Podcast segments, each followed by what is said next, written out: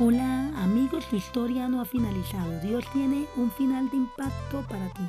Así que nunca pongas punto final porque Dios recapitula todas las cosas. Bendiciones.